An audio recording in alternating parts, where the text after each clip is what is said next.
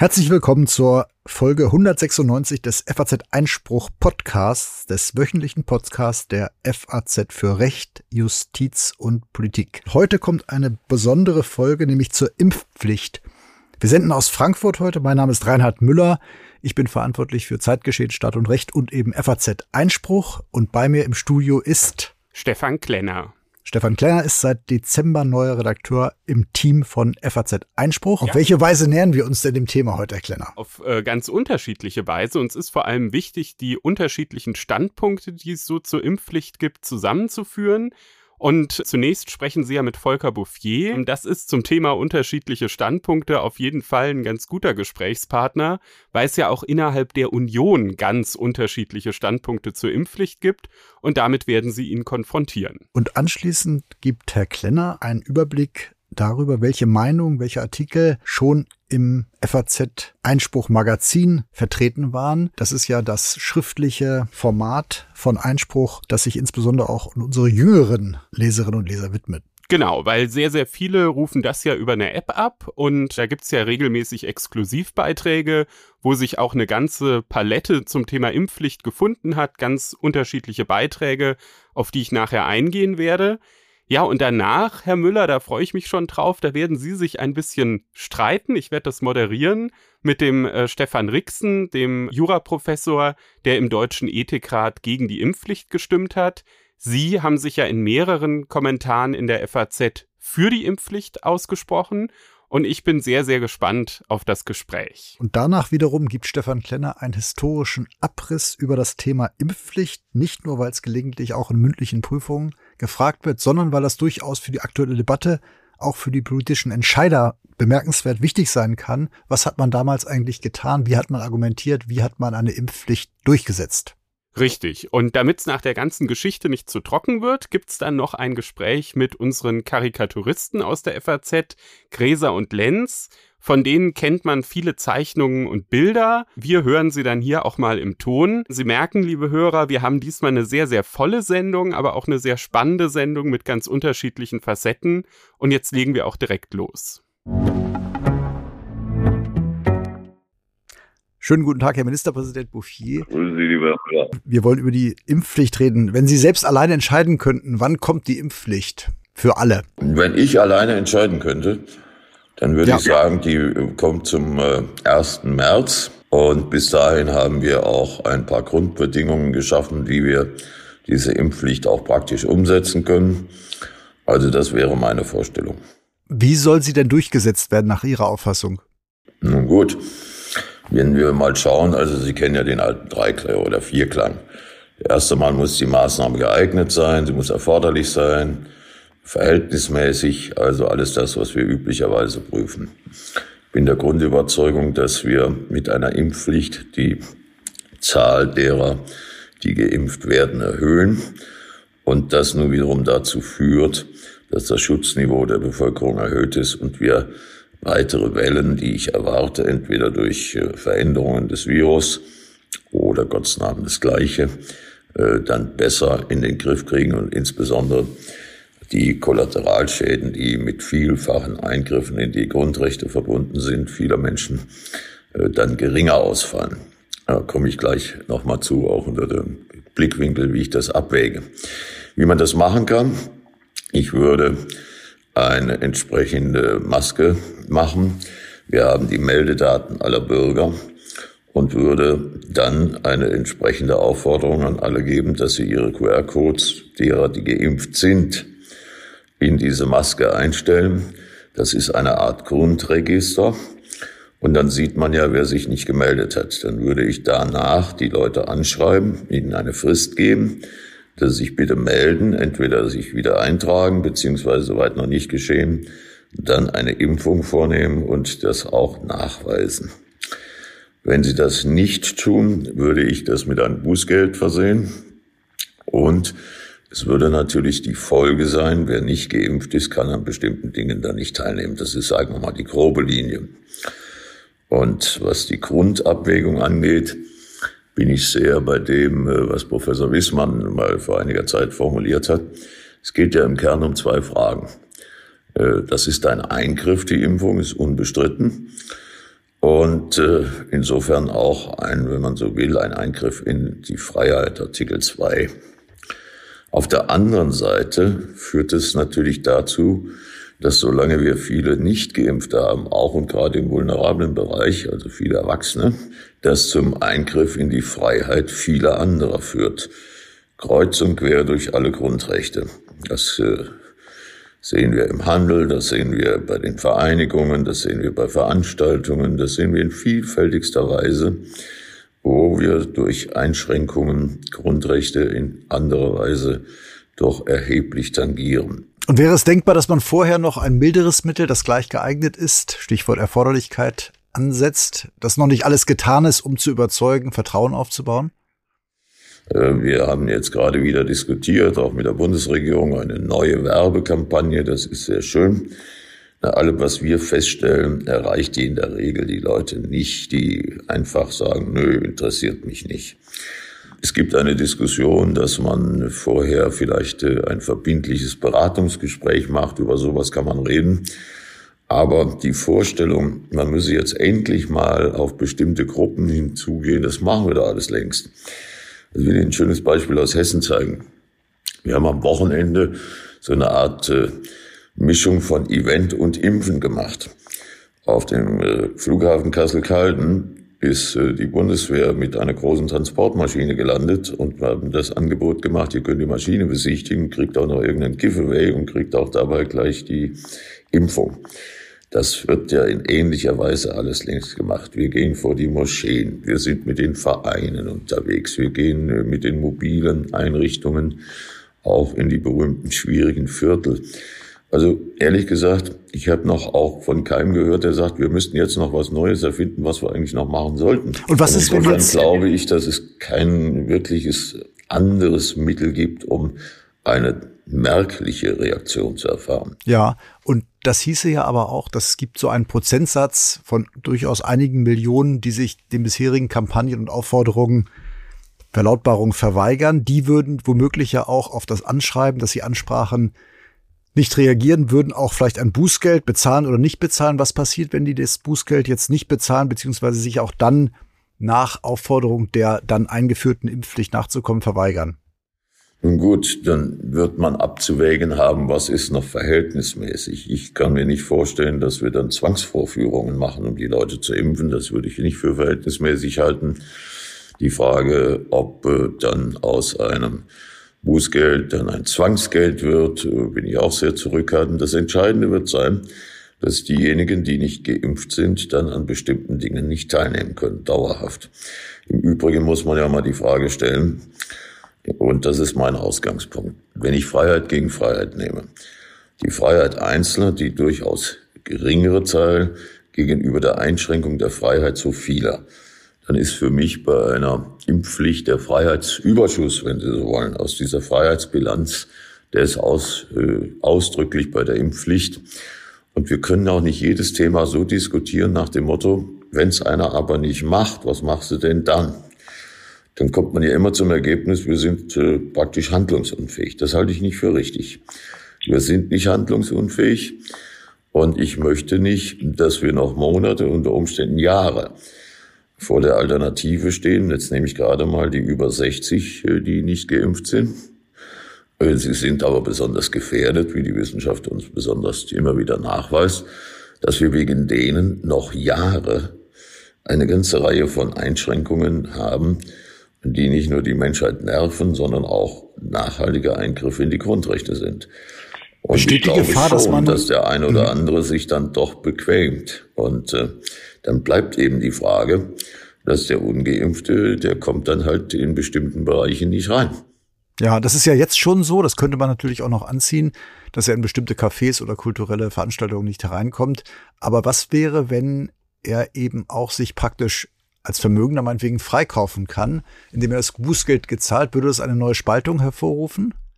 Nun gut, also meine Erwartung ist, wenn einer dreimal das Bußgeld zahlt, das überlegt er sich gut. Also dann kommt er lieber impfen. Und was die Spaltung angeht, wir haben äh, gesellschaftlich unterschiedliche Situationen. Ich mag das Wort nicht, dass die Gesellschaft gespalten ist, weil das trifft die Angelegenheit nicht richtig. Wir haben einen Teil, wie hoch der auch immer sein mag, aber mit Sicherheit ein, ein kleinerer Teil, der aus einem, na, ich würde mal sagen, Ideen- und, und Gründe-Mix sich nicht impfen lassen will. Das reicht von den Verschwörungstheoretikern bis zu Menschen, die auch ernsthafte Fragen haben. Und deshalb sage ich immer, diejenigen, die sich nicht impfen lassen, sind ja nicht unsere Feinde. Aber sie müssen verstehen, dass die Impfpflicht hier ein, wie ich finde, angemessenes Mittel ist. Im Übrigen ist das alles nicht neu.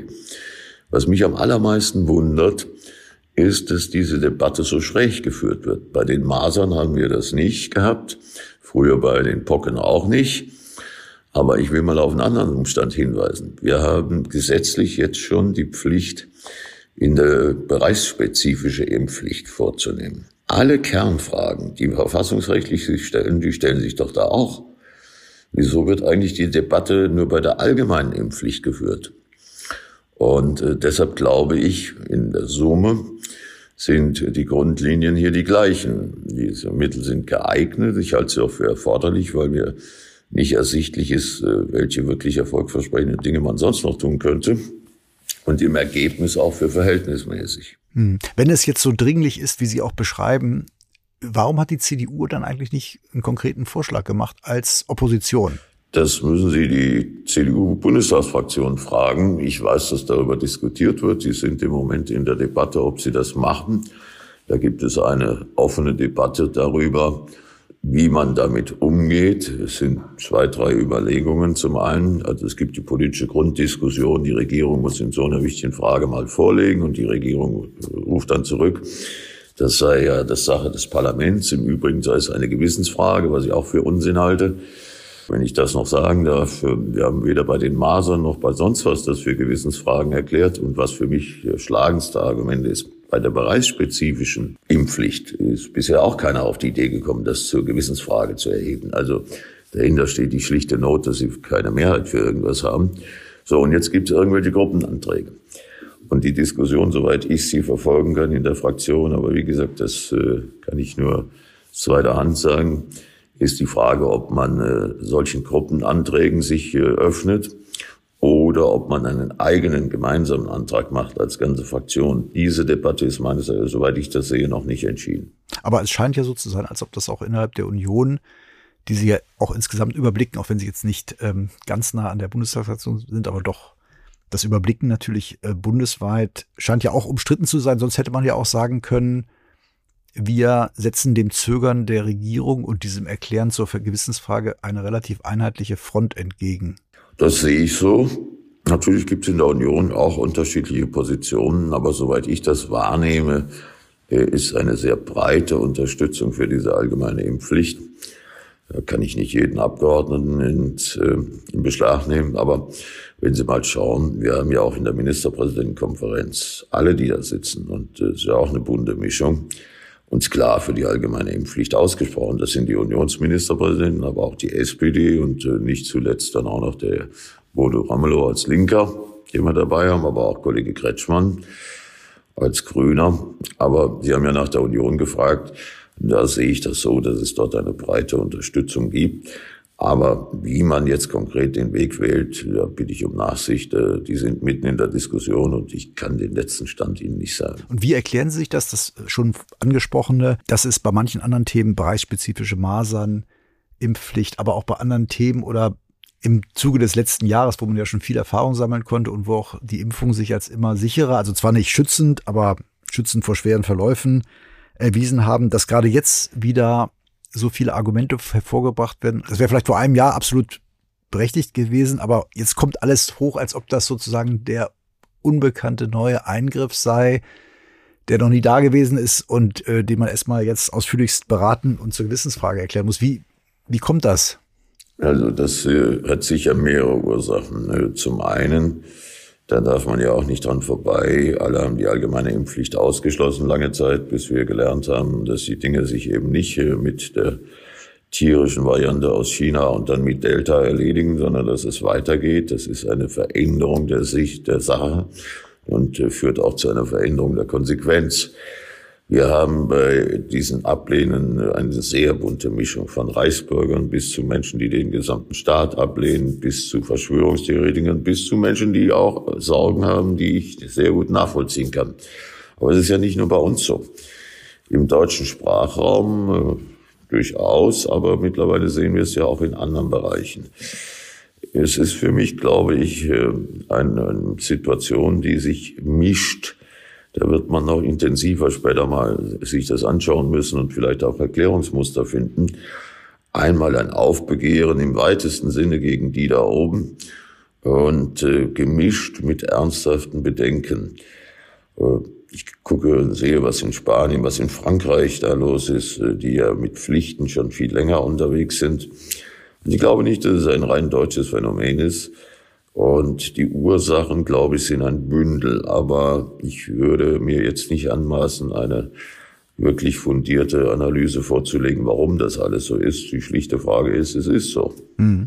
Nochmal vielleicht zur, zur CDU jetzt auch in Ihrer Rolle als Mitglied der Führungsmannschaft im Bund. Warum hört man so wenig generell? Sie haben ja gesagt, es wird jetzt darüber diskutiert, aber muss da nicht mehr kommen, gerade wenn man jetzt so entschlossen und mit breiter Mehrheit nahezu einmütig einen neuen Vorsitzenden gewählt hat? Sie sagen es, äh, vielleicht, äh, Sie haben es ja mitgekriegt, in der letzten Woche hat es eine Klärung gegeben, die ich sehr begrüße, durch die sehr noble Entscheidung äh, von Kollegen Brinkhaus, sich nicht um den Fraktionsvorsitz mehr zu bewerben, haben wir jetzt endlich mal, sagen wir mal, unsere Hausaufgaben dahingehend gemacht, dass wir handlungsfähig sind. Und jetzt haben Sie völlig recht. Ich erwarte auch, dass durch den neuen Vorsitzenden und die neue Führung insgesamt auch diese Dinge klarer konturiert werden, damit der Bürger auch weiß, wo er dran ist. Und wie lange wird es brauchen, bis die Opposition in den Worten, es war glaube ich auch Roland Koch, aber auch Sie in gewisser Weise ihre Rolle gefunden und angenommen hat und daraus auch Kraft schöpfen kann? Naja, generell glaube ich, dass man, wenn man lange in der Regierung war und dann in die Opposition geht, braucht eine Partei, braucht eine Organisation mindestens ein, eher zwei Jahre, bis äh, das vollkommen angekommen ist und bis man sich neu aufgestellt hat, die Strukturen verändert hat und ähnliches mehr. Die Schwierigkeit besteht einfach darin, dass ja ständig Wahlen sind, auch in diesem Jahr, und diese Wahlen ja erfolgreich bestritten werden sollen, so dass auf der einen Seite das Tagesgeschäft, auf der anderen Seite die Grundsatzfragen und zum Dritten natürlich die tägliche Herausforderung mit der aktuellen Regierung erledigt werden müssen. Beim Grundsatz äh, sind wir stecken geblieben. Da war Frau Kamm-Karrenbauer noch Parteivorsitzende. Da wollten wir unser Grundsatzprogramm auf den Weg bringen, unser neues. Das ist dann aufgrund der Umstände, wie sie allseits bekannt sind, nicht gelungen. Da fangen wir jetzt wieder an. Das muss sein. Das braucht auch Zeit. Das kann man nicht in zwei Monaten runterhauen. Und auf der anderen Seite, was die Frage der politischen Tageshandlungsfähigkeit angeht, glaube ich, ist die Tatsache, dass wir jetzt, ähm, sagen wir mal, alles geklärt haben, wie die Partei führt, wer die Fraktion führt. Und da gehe ich mal davon aus, dass das relativ bald passiert. Aber wie gesagt, es kommt ja tagtäglich ein neues Thema. Und die Wahrnehmung einer Opposition ist eh eingeschränkt. Zunächst guckt alles auf die Regierung. Aber ich bin zuversichtlich, dass das, sagen wir mal, in den nächsten zwei Monaten sich deutlich ändert. Vielleicht nochmal abschließend zur Ausnahmesituation, die Sie ja auch so bezeichnet haben. Haben Sie es auch erlebt, dass in Ihrem Umfeld, parteilich, aber vielleicht auch sonstiges, im Zuge dieser Pandemie plötzlich Dinge geäußert wurden, Haltungen zum Vorschein kamen, die Sie überrascht haben? In dem Sinne, dass da sozusagen nicht nur über mögliche Maßnahmen oder Ursachen oder Bekämpfungsmittel gegen die Pandemie gestritten wurde, sondern sozusagen auch eine Staatsskepsis, eine Haltung zu Verschwörungstheorien oder eine Gläubigkeit gegenüber bestimmten Dingen, die nicht dem angeblichen Mainstream entsprechen, die sie überrascht hat und womöglich auch bei weiteren Krisen negativ sich auswirken könnte. Mich hat überrascht, dass aus einem Umfeld, das in der näheren persönlichen äh, Umfeld liegt, es Leute gab äh, und gibt, die sagen, ich lasse mich nicht impfen, das ist alles Käse. Das basiert äh, auf äh, Chemie und das ist für meinen Körper genau das Falsche. Und also das hätte ich im konkreten Fall dort nicht erwartet. Das hat aber null mit Staatskritik oder sowas wiederum zu tun. Ich kenne Leute, die mir auch schreiben und sich auch bemerkbar machen, die eine grundsätzlich staatskritische Haltung haben, die häufig daherkommt nach dem Motto, die Politik, alles Versager, Lüchner und äh, ziehen uns in das Licht. Die gibt's, die sind nicht sehr viel mehr geworden.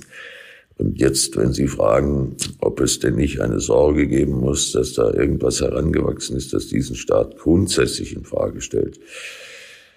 Also die Sorge habe ich, ich kann den Umfang nicht beschreiben. Und das hat sehr viel damit zu tun, dass wir nicht so recht wirklich über Messinstrumente verfügen. Was sich komplett geändert hat, ist, dass die Kommunikation gerade in diesem Bereich in der Regel digital läuft. Und äh, diese digitalen Blasen sind, wie Sie wissen, steuerbar, werden sicher auch zum Teil gesteuert. Und wie viele das wirklich sind, weiß ich nicht. Äh, sie werden teilweise auch äh, genutzt von bestimmten Gruppen, das ist alles wahr. Aber äh, da spielt die Musik in Anführungsstrichen. In den klassischen Medien wird in der Regel darüber berichtet und Sorgen geäußert, aber da haben Sie ja keinen, der sich meldet mit, äh, was weiß ich, äh, Aufrufen oder sonst was, so dass die Beobachtung nicht ganz einfach ist. Ich nehme wahr, was der Verfassungsschutz sagt, dass wir dort Teile aus dem rechtsextremen Bereich haben, die da unterwegs sind, aber wenn Sie jetzt gerade die jüngeren äh, Ereignisse am Wochenende in Frankfurt sehen, mit den Leuten, die da gelaufen sind, die hatten ja nur alles im Angebot, von der Friedenstaube äh, bis hin zum Antiterror und, und alles Mögliche.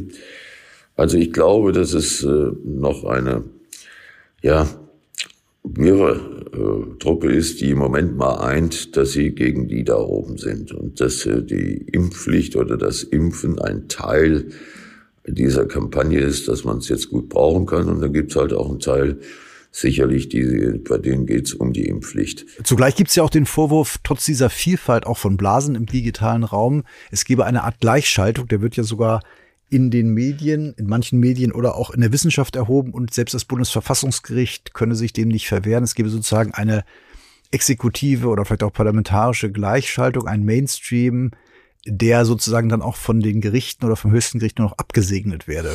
Diesen Vorwurf gibt es, der ist aber auch nicht ganz neu. Äh, wer damit schon eine ganze Zeit lang politisch unterwegs ist, ist die AfD. Äh, äh, das reicht ja von Fake News, Lügenpresse, System, Gleichschaltung und so weiter. Die Stichworte kennen wir da schon ein bisschen länger. Und dass es teilweise jetzt übernommen wird, das überrascht mich nicht. Es macht die Sache ja nicht richtiger, aber äh, es ist die Grundlage und sie, ich erlebe sie nicht nur bei uns in Deutschland. Äh, für mich ist der wirklich entscheidende Resonanzboden die Vereinigten Staaten von Amerika. Da haben sie alles im Angebot. Wird ja wirklich bestritten, dass es überhaupt die Pandemie gibt und was es, also da wird nun wirklich äh, der, eine, eine Freund-Feind- Geschichte wahrgenommen, die nichts mehr anerkennt und äh, dann ist eben bis rauf zum Verfassungsgericht alles entweder bestochen oder gleichgeschaltet in Angst und wenn gar nichts mehr psychisch oder Psychopharmaka bedingt äh, nicht mehr in der Lage zu entscheiden. Aber an diese Leute kommen sie nicht ran und da muss der Rechtsstaat dann einfach auch zeigen, was in unserem Land geht und was nicht geht. Ich kann es nicht ändern und es gefällt mir auch nicht, wenn jemand äh, mich für, äh, was weiß ich, gekauft hält und, und dass ich keine Ahnung von nichts habe und so weiter. Das muss man bis zum gewissen Grade aushalten. Was man nicht aushalten muss, sind äh, körperliche Angriffe, sind Nötigungen, äh, üble Drohungen. Da müssen wir mit den Mitteln des Rechtsstaats gegenhalten. Ganz herzlichen Dank, Herr Ministerpräsident, für das Gespräch. Und ich hoffe, wir sprechen uns bei Gelegenheit wieder. Jawohl, ich wünsche Ihnen auch noch einen schönen Tag. Wir kommen nun zu den schon angekündigten Beiträgen aus dem Einspruch-Magazin zum Thema Impfpflicht. Herr Klenner, was haben Sie uns dazu mitgebracht? Ja, wie ich eingangs schon sagte, ganz, ganz unterschiedliche Standpunkte zu diesem Thema. Also ich finde wirklich super spannend, wie unterschiedlich dieses Thema diskutiert wird. Und das hat man eben auch im Einspruch Magazin verfolgen können. Es ist so, dass man das über Faznet Schrägstrich Einspruch oder als App aufrufen kann und dort dann eben jeden Tag alle juristischen Artikel der FAZ lesen kann und auch regelmäßig Exklusivbeiträge. Und diese Exklusivbeiträge, die haben sich in letzter Zeit eben auch viel mit dem Thema Impfpflicht äh, beschäftigt. Natürlich können unsere Hörer die auch alle in den äh, Show Notes zum Podcast nachlesen. Wir werden das entsprechend verlinken.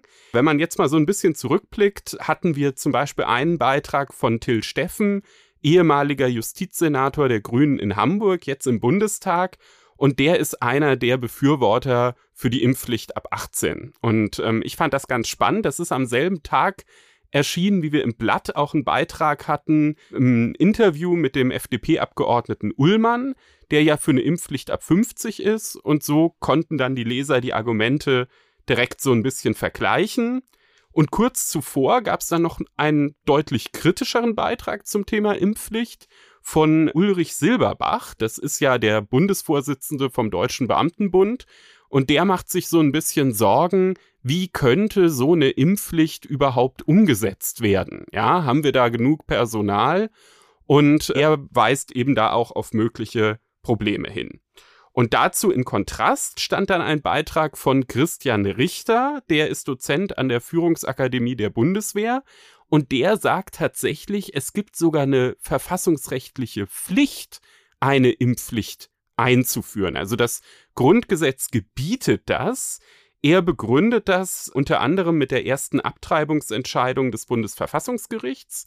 Da wurde ja eine Schutzpflicht des Staates für das menschliche Leben abgeleitet. Und in der Entscheidung zur Schleierentführung hat dann das Bundesverfassungsgericht festgestellt, dass sich diese Schutzpflicht durchaus auch auf ein bestimmtes Mittel verdichten kann. Christian Richter meint eben jetzt in Pandemiezeiten wäre das der Fall und dieses einzige Mittel wäre eine Impfpflicht. Ja, das mal so als, als kleiner Überblick. Aber Herr Müller, Sie hatten dann auch noch ein interessantes Gespräch mit Udo Di Fabio, früherem Bundesverfassungsrichter. Was hat der Ihnen so erzählt? Genau, Bundesverfassungsrichter und Hans Dampf in allen verfassungsrechtlichen Gassen. Der hat mir auf Staat und Recht in Interviewform erzählt, dass er durchaus eine Impfpflicht für möglich und vertretbar hält, sich aber auch nicht obwohl er gar nicht mehr im Amt ist als Richter, festlegen wollte, aber ganz interessant ausgeführt hat nochmal die Probleme, die sich bei einem Vollzug auftun könnten. Was macht man, wenn jemand sich hartnäckig weigert? Was tut man, wenn jemand Bußgelder bezahlt, sich vielleicht freikaufen will? Wie setzt man auf verhältnismäßige Weise eine Impfpflicht um? Und er hat noch ein bisschen philosophiert, wie das auch sein Markenzeichen ist zum Thema Freiheit und einen Freiheitsbegriff, der sich von sämtlichen Bindungen löst, als schwierig erachtet. Das war also ganz spannend aber auch mit Blick auf die Frage, dass vielleicht auch Impfgegner oder Impfpflichtgegner nicht stigmatisiert werden dürfen. Also wie wir miteinander umgehen, war auch Thema, aber wohlgemerkt, er hält eine Impfpflicht durchaus auch für möglich und vertretbar, stellt sich eher die Frage des Vollzugs bei ihm. Ja, ich fand noch spannend so ein bisschen dieses ganze Thema Datenschutz. Da wird ja im Zusammenhang mit der Impfpflicht auch immer äh, stark drüber diskutiert, weil viele das ja verknüpfen.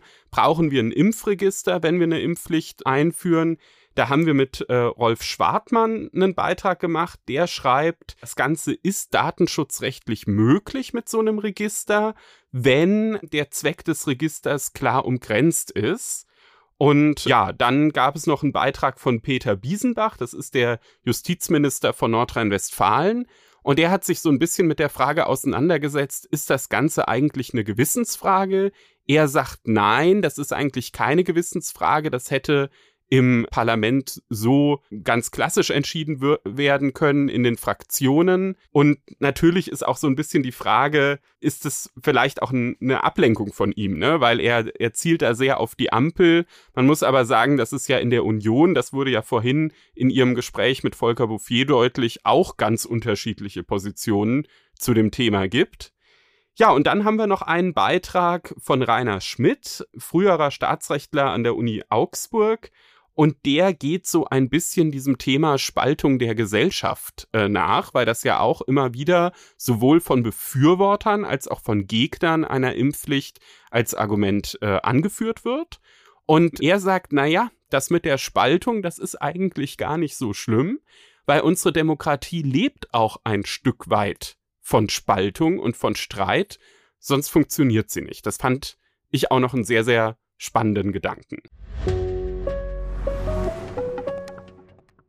Hier haben wir jetzt zum Streitgespräch einmal Stefan Rixen. Er ist Professor für öffentliches Recht, Sozialwirtschafts- und Gesundheitsrecht an der Universität Bayreuth. Er ist Mitglied des Deutschen Ethikrates und hat mit drei weiteren Mitgliedern des Ethikrates auf Faznet dargelegt, warum er einer ausgeweiteten Impfpflicht nicht folgen kann. Und er diskutiert jetzt mit Reinhard Müller, verantwortlicher Redakteur für FAZ Einspruch und äh, für das Zeitgeschehen bei der FAZ. Reinhard Müller war ja vorhin schon in der Sendung und hat sich in mehreren Kommentaren dezidiert für eine Impfpflicht äh, ausgesprochen. Und äh, die beiden wollen jetzt miteinander diskutieren. Herzlich willkommen. Ja, guten Tag. Guten Tag, Herr Rixen. Ja, Herr Professor Rixen, viele Menschen hoffen darauf, durch äh, die Impfpflicht aus dieser Dauerschleife von Corona-Maßnahmen zu kommen. Sie haben geschrieben, dass Sie diese Hoffnung nicht teilen. Warum nicht? Also ich teile die Hoffnung nicht, dass die Impfpflicht, wenn sie völlig unklar inhaltlich bleibt, wirklich eine Lösung ist. Wir reden häufig nicht im Detail darüber, was mit der Impfpflicht gemeint ist. Und das war eigentlich etwas, was äh, für uns bei der Intervention in Faznet das Wichtigste war, darauf hinzuweisen, dass wir nicht äh, sozusagen ein abstraktes Symbol für die Hoffnung darauf, dass alles besser wird, diskutieren, sondern dass wir im Detail fragen, was ist das Ziel der Impfpflicht? Haben wir die Mittel auch, damit eine Impfpflicht funktioniert? Das gilt für die Impfstoffe, etwa mit Blick auf neue Virusvarianten. Das gilt aber auch für die Infrastruktur. Und wir müssen uns auch die Frage stellen, ist das durchsetzbar und welche Mittel wollen wir aufwenden? Äh, etwa was die Fragen angeht, äh, Anwendung von Zwang und Sanktionen, so eine Impfpflicht dann auch umzusetzen. All das schien uns nicht hinreichend klar. Ich glaube, wenn wir Klarheit darüber haben, können wir auch viel besser einschätzen, ist eine Impfpflicht wirklich eine Hilfe oder ist sie es nicht? Ist das für Sie hinreichend klar, Herr Müller? Sie haben geschrieben in der FAZ, die Impfpflicht sei ein Klacks. Ja, allerdings ist das das Ergebnis eines längeren Prozesses. Vor einem Jahr noch hätte ich das, habe ich das auch anders gesehen, habe es auch so geschrieben. Damals war ja erstens noch unklar, zunächst, ob es überhaupt Impfstoffe geben wird. Dann war die Unsicherheit mit den Nebenfolgen. Es gab ja immerhin bei einigen Impfstoffen auch Todesfälle bei jungen Frauen, bei jungen Menschen. Einige Empfehlungen gehen auch dahin, über 30-Jährige nur zu impfen. Die Lage war also völlig anders und natürlich habe ich es auch so gesehen als freiheitsliebender Mensch und auch aus Verfassungsgründen letztes Mittel beziehungsweise erstmal überzeugen und es war noch gar kein Mittel zunächst. Ähm, meine Meinung hat sich insofern geändert, als sich natürlich auch die Lage zum einen auf der Impfstofffront geändert hat. Zwar hat sich auch nicht absolut nicht alles bewahrheitet, was mit dem Impfstoff erhofft wurde, aber man sieht eben doch, dass die Fachleute sagen, wir müssen die Impflücke schließen, wir müssen das Gesundheitssystem schützen und dass sozusagen eine möglichst breite Impfung das beste Mittel sei. Und in der Tat, ich würde auch sagen, es kommt auf die Ausgestaltung an, aber es ist eben immer noch so, dass bis vor kurzem jedenfalls das Gesundheitssystem an der Grenze war. Das kann auch schnell wieder passieren, wenn die Zahlen in absoluter Form auch bei der relativ milden Variante Omikron wieder hochgehen. Und insofern glaube ich, dass die Impfpflicht, wenn man sie auch mit anderen Pflichten vergleicht und wenn man auch die bisherige Rechtsprechung dazu in Betracht zieht, in der Tat absolut vertretbar ist, einen legitimen Zweck verfolgt und auch angemessen durchgesetzt werden kann. Sind das für Sie auch Abwägungsparameter, die da eine Rolle spielen, Herr Rixen? Also, und ist es Ihnen vor allem genug Klarheit, um so eine Impfpflicht für realistisch zu halten? Also, äh, da, daran fehlt es mir tatsächlich schon etwas. Also, die Frage ist ja, man sieht das ja, wenn man den Blick nach Österreich richtet, wie kleinteilig man die Dinge regeln muss. Und wie man sie allerdings auch kleinteilig regeln kann. Und ich glaube, auf solch einem Konkretisierungsniveau sind wir in Deutschland immer noch nicht angekommen. Also äh, die erste Frage ist ja tatsächlich, was ist denn das Ziel der Impfpflicht? Also äh, geht es äh, um den Schutz vulnerabler Personen, so ist das ja das eine Ziel gewesen, was etwa bei der einrichtungsbezogenen Impfpflicht genannt wurde. Aber es wurde dort auch in der Begründung genannt, das Ziel überhaupt die Impfquote zu erhöhen, was natürlich zusammenhängt. Äh, das setzt aber voraus, dass wir tatsächlich auch in der Situation gekommen, wo diese Gefährdung der Funktionsfähigkeit des Gesundheitswesens auch absehbar ist oder äh, wahrscheinlich ist. Ähm, das setzt umgekehrt wiederum voraus, dass wir wissen, wie sich die Dinge weiterentwickeln. Also was mir einleuchten würde, wäre, dass wir vielleicht, wenn das irgendwie vernünftig gestaltbar wäre, so eine Art Impfpflicht auf Vorrat äh, verabschieden, die dann vielleicht im Herbst äh, dann aktiviert werden kann. Aber auch da muss doch klar sein, eine Impfpflicht ist doch nur sinnvoll, wenn ich Impfstoffe habe, die dann auch wirken.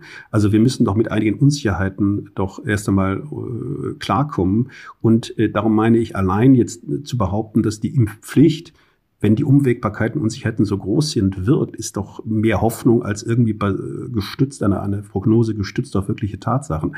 Also ich glaube, wir müssen dann äh, sagen, Ab wann soll sie gelten? Äh, wie gehen wir mit der Unsicherheit um, dass vielleicht Impfstoffe erstmal weiterentwickelt werden müssen?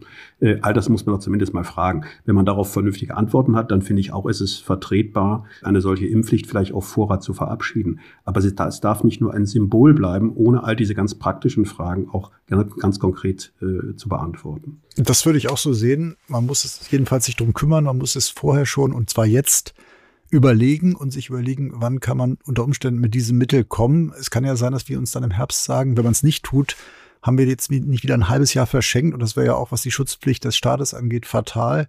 Also mir ging es nur darum, dass das Mittel als solches, wenn man es denn richtig ausgestaltet und zur Anwendung bringt, keineswegs völlig fremd oder verfassungswidrig ist. Und das wurde ja gelegentlich behauptet, als ob sozusagen der Schutz der körperlichen Unversehrtheit, um die es ja hier geht, irgendein Mega-Grundrecht wäre. Wir kennen ja auch andere Eingriffe und es fehlt mir so ein bisschen die Abwägung zu den Eingriffen, die wir sonst so erdulden müssten, die wir vielleicht auch erdulden müssten, wenn wir uns mhm. jetzt nicht um eine Impfpflicht kümmern. Und wir haben ja auch die einrichtungsbezogene mhm. lange verzögert. Ja, ich meine, ich gebe Ihnen recht, dass wir uns nochmal genau die Frage stellen müssen, was löst eigentlich das Unbehagen bei vielen Menschen aus? Äh, und dass äh, die Frage natürlich berechtigt ist, findet hier auf den ersten Blick zumindest nicht eine, eine merkwürdige Überhöhung äh, des, des Schutzes der körperlichen Integrität statt. Andererseits muss man schon auch sagen, dass das Bundesverfassungsgericht gerade in seiner jüngeren Rechtsprechung bei der Frage von Eingriffen in die körperliche Unversehrtheit ja nicht nur äh, Artikel 2 Absatz 2 Satz 1, wo die körperliche Unversehrtheit erwähnt wird, äh, nennt, sondern gleichzeitig auch sagt, es geht um das allgemeine Persönlichkeitsrecht. Das heißt, da haben wir dann auch noch immer diesen Menschenwürde-Hintergrund. Ich will damit nicht sagen, dass jeder Eingriff per se unzulässig wäre, weil es äh, da irgendwie Menschenwürde-Hintergrund auch hier zur Geltung käme. Ich will nur deutlich machen, dass ich diese Rechtsprechung für sehr vernünftig halte, die Anforderungen an Eingriffe in die körperliche Unversehrtheit doch sehr, sehr stark zu machen, von strengen Hürden sozusagen auszugehen, die der Gesetzgeber überspringen muss. Denn es ist doch manchmal schon erstaunlich, auch in der jetzigen Diskussion, wie freihändig wir über sozusagen ja, äh, quasi Zwangseingriffe. Ich, das Wort Zwang muss man ja vorsichtig verwenden, aber sagen wir mal davon ausgehen, dass Eingriffe ähm, der Sache nach jedenfalls mit einem gewissen Druck mhm. äh, in die Gesundheit erfolgen dürfen, wo wir sonst im Gesundheitsrecht doch immer wahnsinnig darauf achten, dass die Einwilligung ernst genommen wird. Also es hat schon auch damit zu tun und darum würde ich sagen, auf den ersten Blick ist das vielleicht verwunderlich, dass die körperliche Unversehrtheit so stark geworden ist. Es wird, hat damit zu tun, dass die Menschen offenbar eben ihren Körper, wenn man das so ein bisschen traditionell ausdrücken darf, so als Ausdrucksfeld äh, ihrer Individualität begreifen, dass es eben nicht um eine irgendwie manipul manipulierbare Res extensa geht, sondern um sie selbst mhm. geht. Und ich glaube, diese Dimension, die muss man vielleicht nicht teilen, aber ich glaube, das erklärt ein wenig, warum es auch Unbehagen gibt. Es gibt natürlich Leute, die völlig jenseits von Gut und Böse Ansichten vertreten im Bereich. Das ist mir schon bewusst. Aber wir sollten da nicht alle in diese äh, Ecke tun, sondern wir sollten uns fragen, wo dieses Unbehagen herkommt. Und ich meine, diese Bedeutung des Körpers für, für die eigene Individualität, die muss zumindest noch irgendwie vorkommen. Und dann, da gebe ich Ihnen recht, Herr Müller, müssen wir uns generell die Frage stellen, wie wir denn auch äh, sich körperliche Integrität und auch Gemeinwohlinteressen zueinander verhalten. Das ist eine Diskussion, die jetzt in der Pandemie eigentlich erst so richtig mal das bei diesen Gesundheitsfragen deutlich wird und die darf nicht zu kurz kommen. Aber Sie haben jetzt zwei äh, Grundrechte genannt, Herr Rixen, äh, körperliche Unversehrtheit und allgemeines Persönlichkeitsrecht.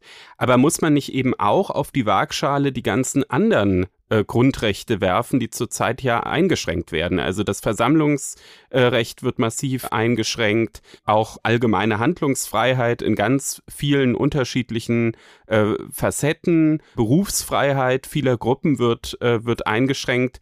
Gehört das nicht auch zu so einer Abwägung dazu und ist dann wirklich eine Impfpflicht noch so ein gravierender Eingriff?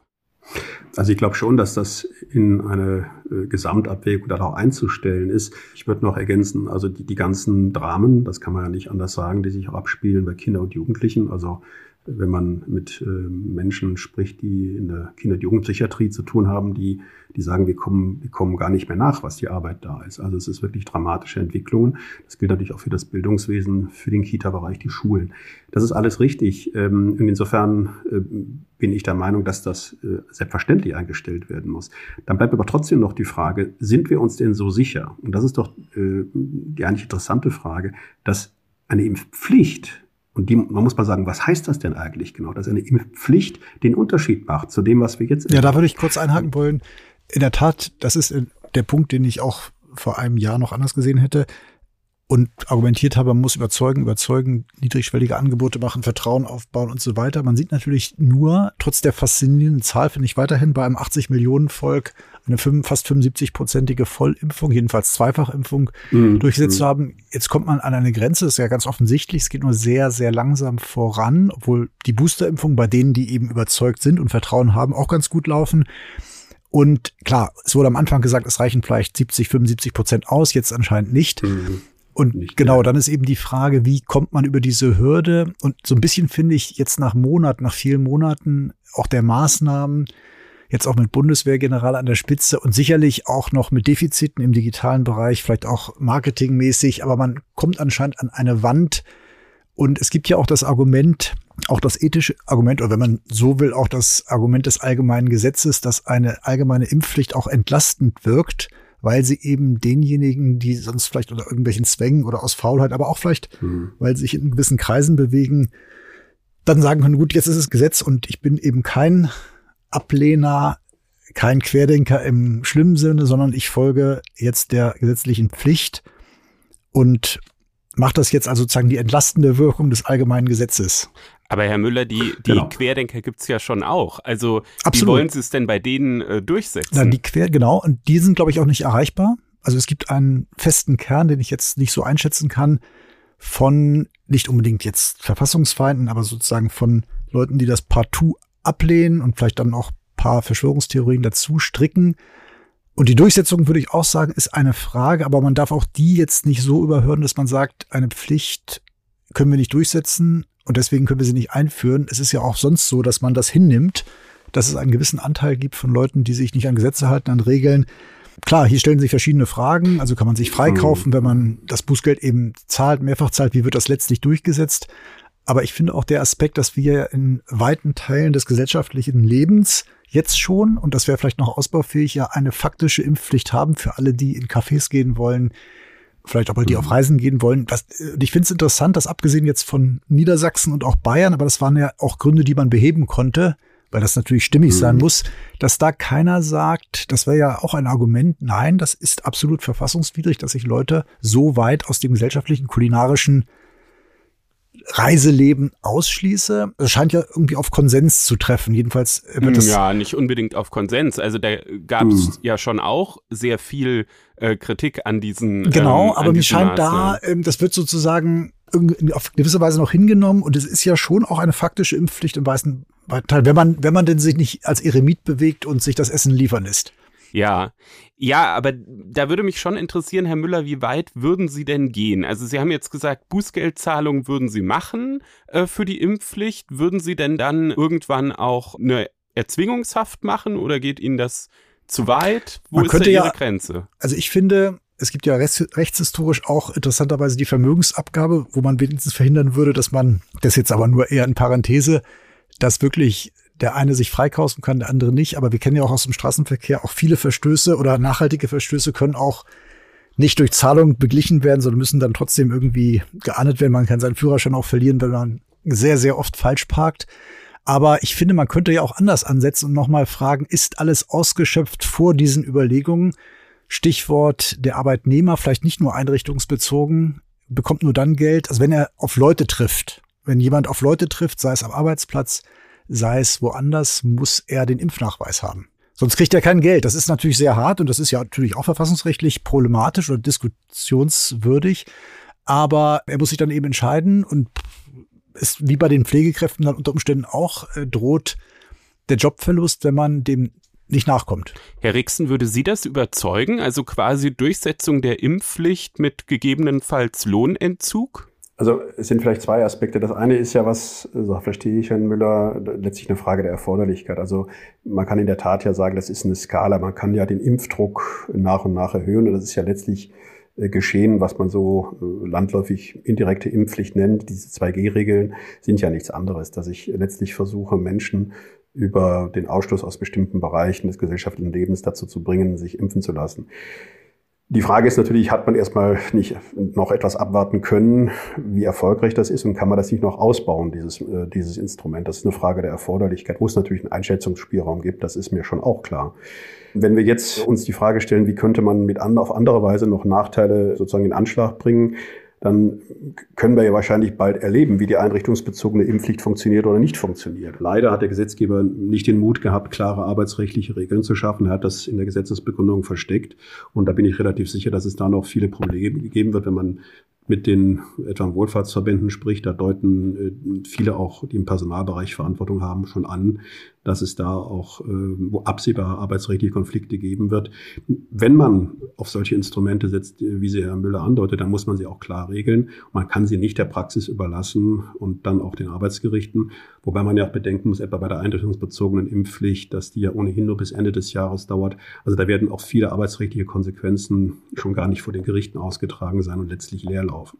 Und das würde, wenn man das nicht klar regelt, letztlich auch für eine allgemeine Impfpflicht gelten. Also das meine ich mit meinem Punkt, was meint allgemeine Impfpflicht? Man kann über viele Sanktionen nachdenken. Das müssen jetzt nicht Bußgelder sein, das können auch andere äh, Sanktionen sein. Man muss sie aber klar regeln, damit alle Beteiligten wissen, was auf sie zukommt einerseits und andererseits auch, äh, dass die Verantwortlichen, etwa Arbeitgeber und andere, genau wissen, was zu tun Ja, das würde ich auch so sehen. Andererseits ist es natürlich auch so, man kann auch Dinge klar ausschließen. Das sehen wir auch in Österreich. Also das österreichische Gesetz fängt gleich damit an, gleich am Anfang sagt, Dinge, die Impfpflicht kann nicht mit unmittelbarem Zwang durchgesetzt werden. Und am Ende heißt es dann auch, dass etwa äh, auch, wenn jemand dann entsprechende äh, Sanktionen nicht bezahlt, dass das dann nicht umgewandelt werden kann in Freiheitsentziehung. Also man kann sich auch durchaus als Staat bestimmter, auf den ersten Blick durchaus harter Sanktionen bedienen, aber dort auch Grenzen einziehen und sagen, das kommt für uns nicht in Frage, weil vielleicht auch, wenn man da zu hart dann durchgreifen würde, wenn das überhaupt praktisch geht. Aber wenn man es täte, dann äh, wäre das vielleicht auch ein zu hoher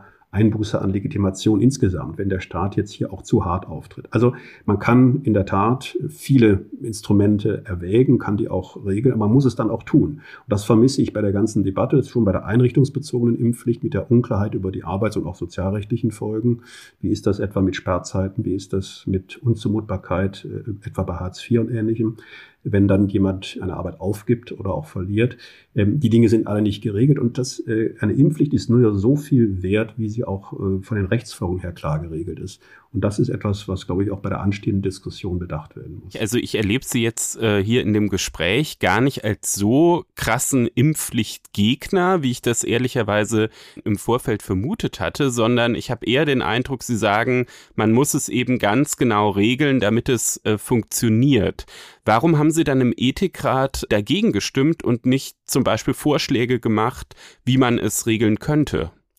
Wir haben und dabei bleibe ich auch gesagt, das steht ja auch in dem FATS-Net-Beitrag, dass wir nicht generell gegen eine allgemeine Impfpflicht sind. Wir glauben nur nicht, dass gegenwärtig die Voraussetzungen, und das war unser Punkt, wo wir ein Problem hatten, Voraussetzungen dafür äh, bestehen, dass man eine, die Einführung einer allgemeinen Impfpflicht empfiehlt, wobei dann immer noch die Frage ist, wie allgemein ist allgemein. Also da gab es ja dann am Ethikrat bei dem Mehrheitsvotum zwei unterschiedliche Ansichten, ab 18 Jahre oder dann eher mit einem höheren Alter. Und äh, wir haben gesagt, es gibt zu viele Unklarheiten. Und das gilt auch, das muss ich nochmal betonen, für die Frage, was ist das Ziel der Impfpflicht?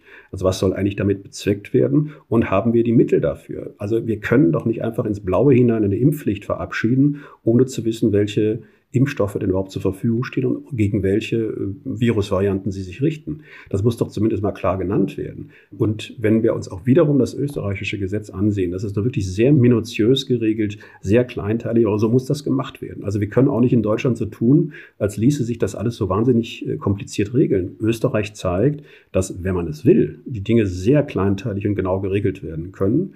Und dann kann man sich in der Tat auch mit Blick auf Österreich die Frage stellen, äh, was ist denn, wenn sich etwa die Impfstoffe weiterentwickeln müssen? Was ist, wenn neue Virusvarianten kommen? Da haben die Österreicher eine Lösung gefunden, von der ich nicht sicher bin, ob sie in Deutschland verfassungsgemäß wäre, weil sie dem zuständigen Gesundheitsministerium eine relativ äh, weitreichende Kompetenz einräumen, um Anpassungen des Gesetzes vorzunehmen. Ich glaube, dass das in Deutschland nicht so möglich wäre.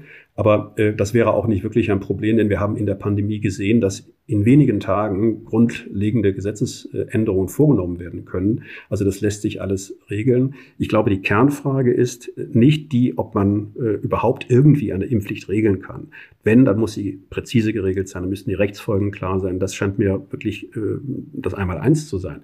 Die Kernfrage ist, haben wir eine Klarheit über das Ziel? Wissen wir, wie lange die Impfpflicht dauern soll? Äh, wird sie jahrelang jetzt angeordnet oder vielleicht nur ein Jahr? Wie sind das die Mehrfachimpfungen? Sind es vier Impfungen? Sind es mehr Impfungen?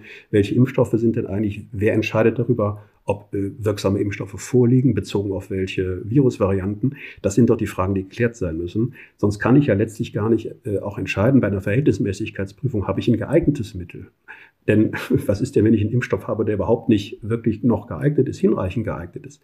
Das liegt auch gerade nahe, wie wir erleben, auch bei Omikron, dass da vieles jetzt im Wandel ist. Ich glaube, die, wir werden erleben, dass die Impfstoffe schnell angepasst werden, aber ein bisschen Zeit braucht es dafür auch. Und insofern sollten diese Fragen diskutiert werden. Also nicht eine abstrakte Bejahung der Impfpflicht und sagen, ja, wir brauchen die Impfpflicht, sondern wir müssen auch, glaube ich, den politischen Betrieb dazu drängen, zu sagen, sagt uns genau, wie ihr diese kleinteiligen Probleme löst. Und dann geht es mir, aber auch den anderen, die sich seinerzeit kritisch geäußert haben in Faznet, dann so, dass wir sagen, wenn das geklärt ist, dann ist auch eine Empfehlung eine allgemeine Impfpflicht einzuführen, vertretbar. Aber wenn das nicht geklärt ist, dann. Ja, ja, ich meine, mit, mit diesen Unklarheiten, da haben Sie ja auf jeden Fall einen äh, ganz gewichtigen Punkt. Es ist ja beachtlich, was nach zwei Jahren Pandemie alles noch unklar ist. Man weiß sehr wenig zum Beispiel darüber, wo sich eigentlich Leute anstecken.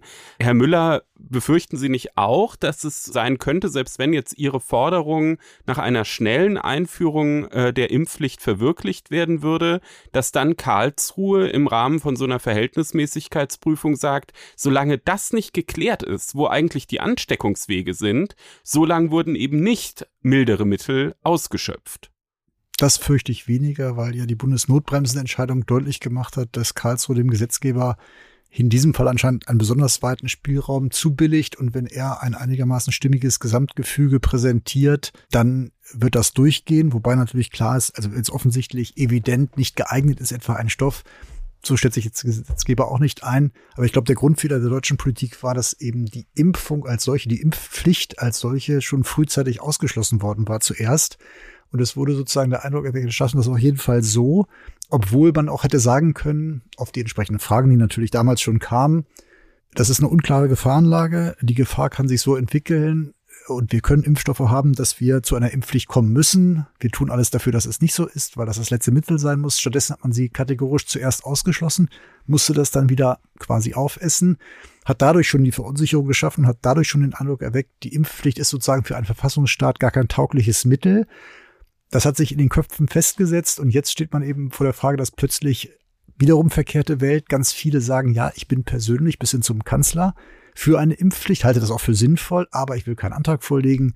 Es ist eine Gewissensfrage und da frage ich mich schon, wenn man selbst sagt, ich halte das nicht nur für mich, das ist ja keine Modefrage, für richtig, sondern ich halte es auch allgemein für sinnvoll, warum man dann nicht auch einen übergreifenden Antrag oder einen Regierungsantrag vorlegt, um eben klar zu machen, wir gehen hier voran. Und dann müssen wir natürlich die Fragen, die wir angesprochen hatten, auch klären. Durchsetzung, Bestimmtheit und so weiter. Aber das ist jetzt wieder das Gegenteil von Ausschluss. Jetzt ist man irgendwie dafür, aber schafft es nicht, das zu regeln. Man könnte es ja in der Tat auf Vorrat regeln oder jedenfalls als Instrument bereithalten. Im Moment sieht die Lage ja an den Kliniken zumindest, was den Krankheitsgrad, Hospitalisierungsgrad angeht, ganz gut aus, trotz der steigenden Inzidenzen. Aber trotzdem kann sich das ja auch schnell ändern. Und das ist ein gewisses Missverhältnis, an dem gearbeitet werden muss. Wobei, da, da würde ich gerne zwischenrufen, was äh, die Bundesnotbremseentscheidung angeht. Also ich glaube, äh, klar, das war bezogen auf die Bundesnotbremse ein, ein, ein vergleichsweise, das darf man glaube ich sagen, weitreichender Einschätzungs- und Gestaltungsspielraum. Man muss allerdings auch schon sehen, dass das Gericht mit Blick auf Wissensdefizite zum Beispiel und Forschungsdefizite ja auch angemahnt hat, dass, dass da auch den Gesetzgeber eine Pflicht trifft. Also insofern äh, glaube ich, äh, kann es sich der Gesetzgeber nicht ganz so einfach machen, zu sagen, ich lasse mal offen, wo denn jetzt überhaupt äh, Menschen sich anstecken oder ob es nicht bestimmte auch Bereiche gibt, in denen tatsächlich auch eben bereichsspezifischer agiert werden muss. Also insofern finde ich den Hinweis äh, schon auch richtig. Ob das am Ende dann reicht in Karlsruhe, hm, da, da kann man natürlich, muss man immer vorsichtig sein, solche Prognosen abzugeben. Aber ich glaube, dass, glaube ich, jetzt auch falsch wäre zu sagen, dass es mehr oder weniger ein Freifahrtschein für den Gesetzgeber jetzt alles und jedes durchzuwinken, wenn er nur sagt, wir brauchen das in der Pandemie. Also ich würde eher sagen, das war eine Entscheidung ganz klar mit Blick auf die Bundesnotbremse, natürlich mit manchen Maßgaben zur Verhältnismäßigkeitsprüfung, aber eben auch solchen, äh, die klar machen, die Verhältnismäßigkeitsprüfung muss schon auch mit guten Gründen erfolgen, auch empirischen Gründen. Und da glaube ich, hapert es wirklich. Und das ist eigentlich, was mich auch tatsächlich enttäuscht, muss ich sagen. Also, dass wir in den ersten Monaten, meinethalben in den ersten acht, neun Monaten natürlich noch nicht viel wussten. Aber spätestens nach einem Jahr und dann jetzt nach zwei Jahren, das ist ja eigentlich kaum zu fassen, äh, wie viel Nichtwissen es gibt. Und ich finde, das, das muss schon auch eine Rolle spielen, jetzt äh, bei den Anforderungen, die an eine Impfpflicht zu stellen sind. Es geht ja nicht um die Frage, ob das Impfen an sich sinnvoll ist. Natürlich ist das Impfen sinnvoll. Ich bin selbst geimpft, ich bin geboostert, ich bin heilfroh, dass es das gibt. Und äh, wenn es weitere äh, Vorgaben gibt, äh, etwa noch zu weiteren Impfungen, dann werde ich die nutzen, weil ich das einfach sinnvoll finde. Nur äh, die Frage ist doch, äh, können wir die Menschen, die schwer zu erreichen sind, tatsächlich mit einer Impfpflicht erreichen, wenn möglicherweise der Staat gar nicht über die infrastrukturellen Voraussetzungen verfügt, die Impfpflicht auch vernünftig durchzusetzen. Ich meine, wir dürfen doch einige Zweifel haben, angesichts der auch bekannten Mängel bei der Impfkampagne bislang, angesichts der bekannten Mängel, was die IT-Strukturen angeht, dass eine, äh, die tatsächlichen Voraussetzungen der Impfpflicht wirklich gegeben sind. Wir sehen auch allein schon äh, die ganze Debatte über den Aufbau eines Impfregisters. In Österreich ist das ein zentrales Steuerungselement. Die haben eine Kombination von Melderegister und ELGA, das ist doch das, die elektronische Gesundheitsakte, das funktioniert in Österreich schon lange. Ja, das ist naja, naja Herr Rixen, also Na, so lange funktioniert es in, äh, in Österreich ja. noch nicht. Also es gibt es jetzt noch nicht jahrelang, sondern das ist, ja. äh, nein, das ist Stück äh, für Stück. Ich glaube, Anfang 2020 ja. ist es im ja, aber das ist, das ist, würde ich sagen, das ist aber schon eine jahrelange Aufbau und Erfahrung, jedenfalls deutlich länger als, als in Deutschland, wo wir wissen, wo es ja ein bisschen Ja, hapert. sind jetzt knapp zwei aber, Jahre. Ja gut, aber das ist, wie, Sie zu Recht sagten, das ist nach und nach aufgebaut worden, dann aber jetzt schon seit einiger Zeit auch in einem vernünftigen Zustand. Das würde ich jetzt nicht mal erst gestern nennen, sondern wir haben eine, eine lange, lange Erfahrung. Ich finde, das ist ein wichtig, wichtiges Bauelement und wir haben ja auch schon in Deutschland längere Diskussionen äh, über eine Patientenakte und ähnliches.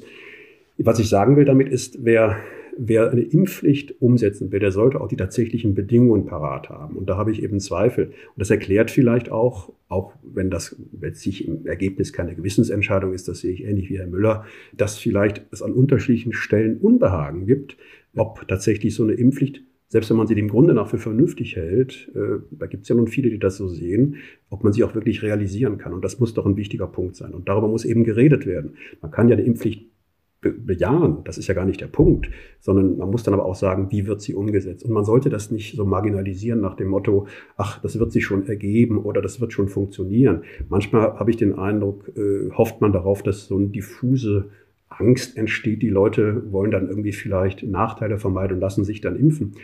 Das kann sein, ich kann das nicht ausschließen, aber ich habe ein bisschen Sorge, wenn ich manche schwierigen und auch wirklich äh, verstörenden Entwicklungen sehe bei den Demonstrationen in manchen Teilen des Landes, ob das wirklich so problemlos gehen wird, ob sich das dann schon irgendwie sozusagen ergeben wird, ohne dass es dann bei der Durchsetzung Probleme gibt. Heißt Deshalb das? Finde ich diese tatsächlichen Dinge, nur den Satz noch, die tatsächlichen Seite der Impfpflicht dürfen wir nicht einfach an die Seite schieben, das ist zentrales Element. Heißt das für Sie, Impfpflicht und Impfregister sind zwei Seiten einer Medaille? Also ich, äh, jedenfalls finde ich es vernünftig, wenn man weiß, was man tut und dass man ein Register hat, in dem man versucht, Menschen zu erreichen, geordnet anzuschreiben, Erinnerungsschreiben, das sind ja wichtige Bauelemente in, in der österreichischen äh, Gesetz.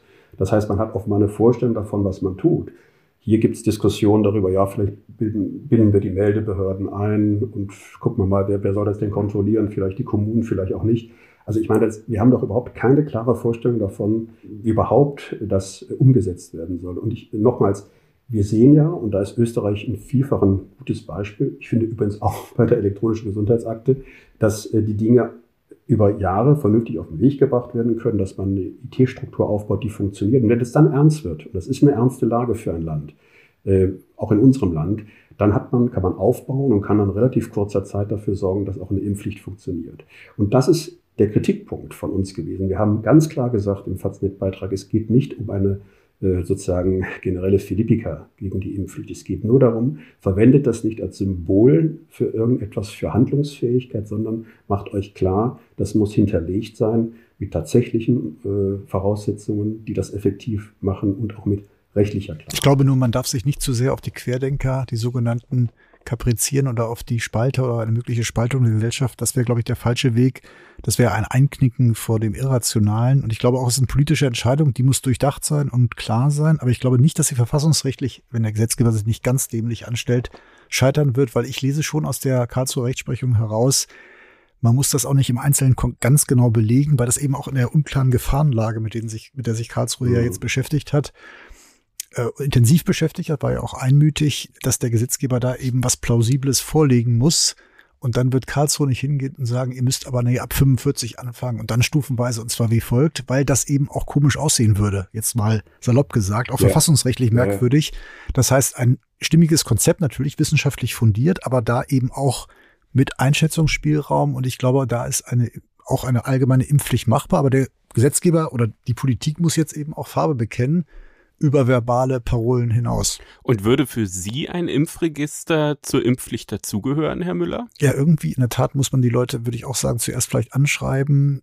Es muss jetzt nicht unbedingt eine Zentralstelle sein, die alle Daten verwaltet, aber es hat sich ja schon bei den Impfungen gezeigt, wo man die Leute angeschrieben hat, die Älteren zuerst. Aus Niedersachsen habe ich gehört, dann ging man irgendwie nach den Namen und wollte aus den, aus der Art des Vornamens das Alter ablesen, weil es eben keine Daten gab, schon auf Landesebene teilweise. Und das ist natürlich schwierig, wenn man dann eben noch anderes durchsetzen will. Das stimmt.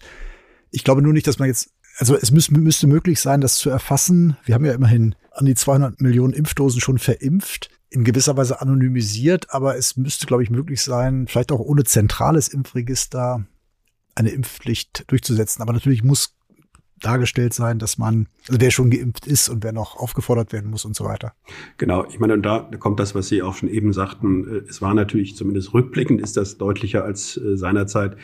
Es war ein Fehler, die Impfpflicht als eine Option auszuschließen. Das hat natürlich auch äh, Zeit genommen, infrastrukturell vor sich vorzubereiten. Also ich meine, man hätte jetzt die, die Zeit nutzen können, was die IT-Fragen angeht, was ein Register angeht, das muss jetzt nicht Impfregister genannt werden, hätte ja auch vielleicht andere Lösungen finden können. Und das ist eigentlich das, was sicher als Muster und das sage ich als jemand, der äh, das äh, insgesamt immer noch findet, dass, äh, dass das äh, Staat und Verwaltung noch gut hinbekommen. Aber trotzdem dürfen wir darüber auch nicht die Dinge äh, aus dem Blick verlieren, die nicht gut laufen. Und das ist schon ein Muster, dass äh, bestimmte Dinge doch jedenfalls nach dem ersten Jahr der Pandemie doch sich aufdrängten. Das gilt für den Schulbereich, das gilt auch für das Gesundheitswesen, das gilt für den IT-Bereich. Und es ist nichts wirklich außer, wie Sie eben das zu Recht sagten, aus irgendwelchen Parolen und Ähnlichem passiert.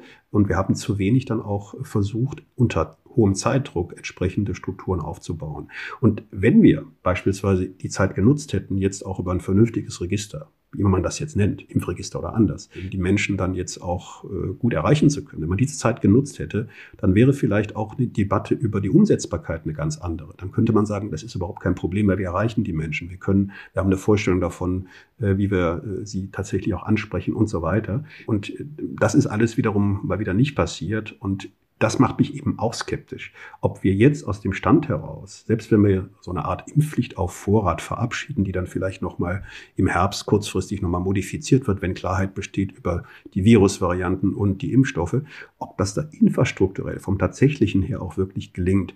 Ähm, es ist also überhaupt nicht ein, ein, Misstrauen gegenüber dem Staat und der Verwaltung. Und es geht mir auch gar nicht um, um Querdenker und andere. Ich glaube, das lässt sich äh, alles äh, gut in den Griff kriegen. Es geht mir schlichtweg darum, ist das, äh, das Ziel, das eine Impfpflicht zu erreichen vorgibt, tatsächlich wirklich zu erreichen. Da stellen sich so viele tatsächliche Hürden, über die muss man sprechen, muss sich auch ehrlich dann machen und sagen, kriegen wir das bis zum Herbst noch alles gut geregelt oder kriegen wir das nicht gut geregelt? Ja, das haben wir versucht, so ein bisschen jetzt gemeinsam zu ergründen. Welche Hürden bis dahin noch bestehen, haben das aus zwei unterschiedlichen Perspektiven beleuchtet. Einmal mit Stefan Rixen, Professor für öffentliches Recht, Sozialwirtschafts- und Gesundheitsrecht an der Universität Bayreuth, einer der vier Mitglieder des Ethikrates, äh, die gegen eine ausgeweitete Impfpflicht votiert haben und mit Reinhard Müller, verantwortlicher Redakteur für Zeitgeschehen bei der FAZ und für FAZ Einspruch, der sich in mehreren Kommentaren für eine Impfpflicht ausgesprochen hat. Wir haben festgestellt, dass beide in den Details dann gar nicht so weit auseinander liegen, wie man das vielleicht meinen könnte. Bei der Analyse der äh, staatlichen Aufgaben waren beide ziemlich einig. Vielen Dank an Professor Rixen für das Gespräch und auch vielen Dank Reinhard Müller. Vielen Dank, Herr Klenner. Vielen Dank, Herr Rixen.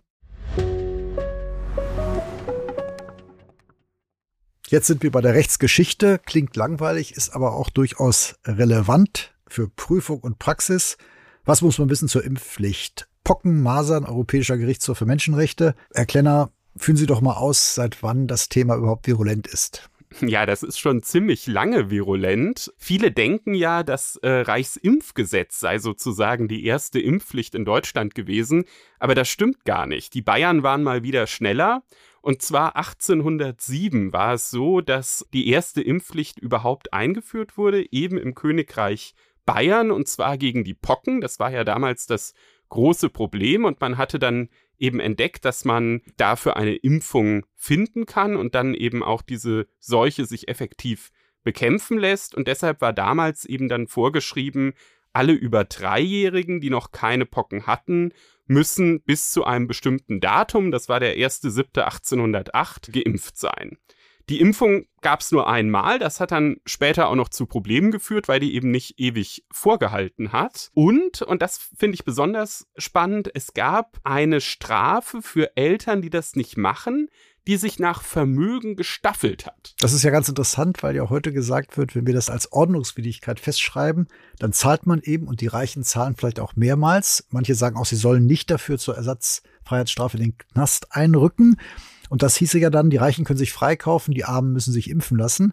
Wenn man dieses historische Vorbild sieht, nach Vermögen könnte man ja sagen, dieser Weg ist versperrt. Jedenfalls müssten dann die Reichen anteilig zahlen. Genau, so war es, weil es war so, dass ein Handwerkergeselle damals etwa einen Gulden pro Tag verdient hat und da merkt man bei acht Gulden, wenn das bis zu acht Gulden ging, dann musste der acht Tage dafür arbeiten und äh, damit ist es dann tatsächlich auch ganz gut gelungen, eben dieses Pockenproblem in Bayern in den Griff zu bekommen. Nicht nur in Bayern, das Ganze war ein ziemlicher Exportschlager weil solche Gesetze wurden dann auch eingeführt nach und nach in Baden, in Württemberg, 1821 in Hannover und 1826 dann in Sachsen-Weimar-Eisenach. Und einer der Minister, die da übrigens darauf achten mussten, dass das Gesetz auch umgesetzt wird, war ein gewisser Johann Wolfgang von Goethe, zu dem wir hier ja in Frankfurt auch einen ganz besonderen Bezug haben. Also ein früher Vollzieher der Impfpflicht. So könnte man das sagen. Der größte Dichter als Impf Vollzugsmensch. Absolut. Es, es gibt sogar äh, Briefe von ihm, wo er dann auch anmahnt, dass doch bitte dieses äh, Gesetz jetzt auch mal äh, umgesetzt werde. Also wenn man das weiß, gibt es 15 Punkte. Also wenn einem noch die letzten Pünktchen fehlen, dann bitte merken. Ich, ich hoffe, dass Herr Müller, dass das alle Prüfer, die uns jetzt zuhören, genauso sehen. Dann war das Reich ja seinerzeit noch viel stärker versplittert und Deutschland noch viel stärker zersplittert. Es kam dann irgendwann zur Einigung. Einige Jahrzehnte später Deutschlands unter Bismarck und es kam zum Reichsimpfgesetz. Genauso ist es. Und Auslöser für das Reichsimpfgesetz war eigentlich der Deutsch-Französische Krieg. Da war es nämlich so, dass die deutschen Soldaten eigentlich ganz gut durchgeimpft waren gegen die Pocken, die französischen Soldaten aber nicht, weil es eben da noch keine soldatenbezogene Impfpflicht gab.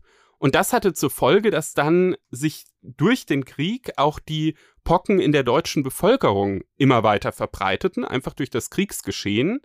Und da hat man dann gesagt, na ja, da müssen wir was gegen tun. Und 1874 gab es dann wirklich ein Reichsimpfgesetz für alle. Ist auch interessant, also wer, wer Lust hat, so unter den Nerds, unter den Hörern, die können das auch gerne mal im Internet sich angucken. Das gibt's noch im Reichsgesetzblatt 1874, Seite 31 fortfolgende, kann man frei im Internet sich angucken. Der Aufbau dieses Gesetzes ist auch ganz spannend weil es da eben auch so gestufte Sanktionen gibt. Ne? Also wenn Eltern keinen Impfnachweis vorlegen konnten, dann mussten sie eine Geldstrafe bis zu 20 Mark zahlen. Und wenn es dann nochmal eine amtliche Aufforderung gab und sie immer noch nicht ihre Kinder haben impfen lassen, dann ging es sogar so weit, dass dann bis zu 50 Mark oder ähm, auch eine Haft von drei Tagen in Rede standen. Insgesamt wurde die Impfung auch ausgeweitet. Es war also einmal so, dass als Säugling man geimpft werden musste und dann es eine Auffrischungsimpfung gab, nochmal zum, zum 12. Äh, Lebensjahr.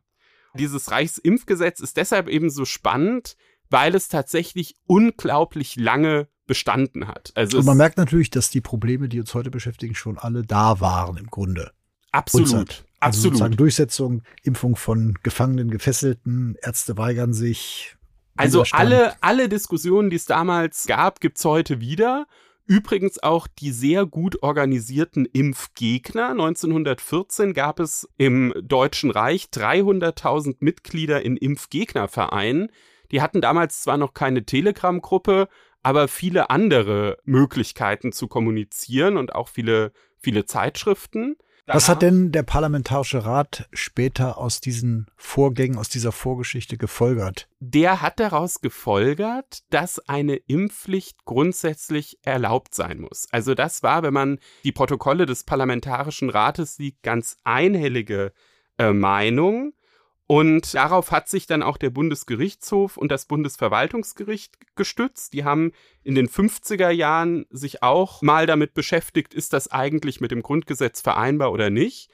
Und haben dann eben auch diese Beratungen vom äh, Parlamentarischen Rat zugrunde gelegt für ihre Entscheidung. Ganz aktuell, das wird interessanterweise auch häufig nicht mehr erwähnt, ist ja auch die Masernimpfpflicht die sozusagen ja viel jüngeren Datums ist als die alte Pockenimpfpflicht, wo man sagen konnte, das war eine andere Zeit, das war die Nachkriegszeit oder der Gedanke, dass der Staat solche Eingriffe in die körperliche Unversehrtheit durchsetzen kann, ist anders gewesen. Aber auch die Masernimpfpflicht ging ja relativ glatt durch. So ist es. Man muss vorher noch sagen, wie ging das eigentlich mit der, mit der Pockenimpfung zu Ende? Da war es so, dass 1975 die äh, Erstimpfung für Kleinkinder aufgehoben wurde und 1980 dann die Weltgesundheitsorganisation verkündet hatte, wir haben die Pocken besiegt und äh, drei Jahre später dann das Reichsimpfgesetz eben komplett aufgehoben wurde. Das heißt, man konnte, als es um die Masern dann ging, 2018, 2019 ging da die Debatte los, darauf nicht zurückgreifen. Man brauchte also eine völlig neue gesetzliche Regelung und die hat man eingebaut ins Infektionsschutzgesetz genauer in den Paragraph 20 Absätze 8 bis 14. Da wurde ein ziemlich kompliziertes äh, Regelungskonstrukt eingeführt, dass eben Kita-Besucher, Tagesmütter, Kinder, die da betreut werden, Schulkinder und auch äh, Erzieher, Lehrer, medizinisches Personal, Flüchtlinge in Gemeinschaftsunterkünften, also ganz, ganz viele verschiedene Gruppen, dass die eben alle ähm, Nachweise einer Masernimpfung vorlegen müssen. Wie war die Lage beim Ethikrat, den es ja damals schon gab? Ja, das ist ganz interessant. Beim Ethikrat war es so, dass der damals strikt gegen eine Impfpflicht argumentiert hat. Und zwar mit dem Ultima Ratio-Argument, während in der Politik es eine sehr, sehr starke Gruppe gab, die das befürwortet hat, mit einzelnen Ausnahmen. Kai Klose, Gesundheitsminister hier in Hessen, der hat das äh, nicht so gut gefunden. Aber an sich gab es dafür eine große Mehrheit und man muss sagen, dass dann diese Masernimpfpflicht auch ein Stück weit Vorlage war für die einrichtungsbezogene Corona-Impfpflicht, die ja nochmal von der allgemeinen Corona-Impfpflicht zu unterscheiden ist. Die äh, startet ja jetzt schon Mitte März. Zurzeit wird noch heiß diskutiert, wie das dann mit dem Vollzug sein soll. Gesetzessystematisch muss man sagen, wurde es ähnlich aufgebaut wie ähm, bei der Masernimpfpflicht wurde dann ein Paragraph 20a ins Infektionsschutzgesetz eingefügt, Inhaltlich gibt es ein paar Unterschiede. Also zum Beispiel, dass die Kitas nicht äh, einbezogen werden. Das hatte die Unionsfraktion im Bundestag gefordert, konnte sich damit aber nicht durchsetzen. Ein anderer Unterschied ist natürlich auch ein wichtiger Unterschied, dass bei der Masernimpfpflicht ja auch die betreuten bzw. untergebrachten Personen erfasst sind, während das bei der einrichtungsbezogenen Corona-Impfpflicht nicht der Fall ist. Die Masernimpfpflicht war auch schon in Karlsruhe, aber jedenfalls im Eilverfahren hat das Verfassungsgericht ja gesagt, das ist in Ordnung. So. Richtig. Richtig. Und es gibt natürlich noch den Blick über die deutschen Grenzen hinweg. Auch ganz interessant. Auch Straßburg, der Europäische Gerichtshof für Menschenrechte, hat sich schon mit dem Thema Impfpflicht befasst. Genau, und zwar im April 2021, aber völlig unabhängig vom Thema Corona. Man könnte ja denken, na ja, da ging es doch garantiert dann auch um Corona, ähm, weil da die Pandemie ja schon voll im Gange war. Das ist aber gar nicht der Fall. Es ging um Routineimpfungen in Tschechien zum Beispiel gegen Hepatitis B, Tetanus, das ist da alles vorgeschrieben, zumindest für Kindergartenkinder.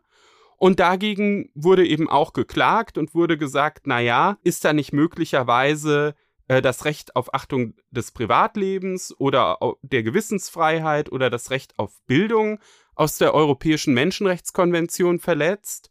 Und da hat das Gericht gesagt, nee, das ist nicht der Fall. Übrigens mit einer ähnlichen Argumentation, wie das Bundesverfassungsgericht jetzt zur Bundesnotbremse herangezogen hat.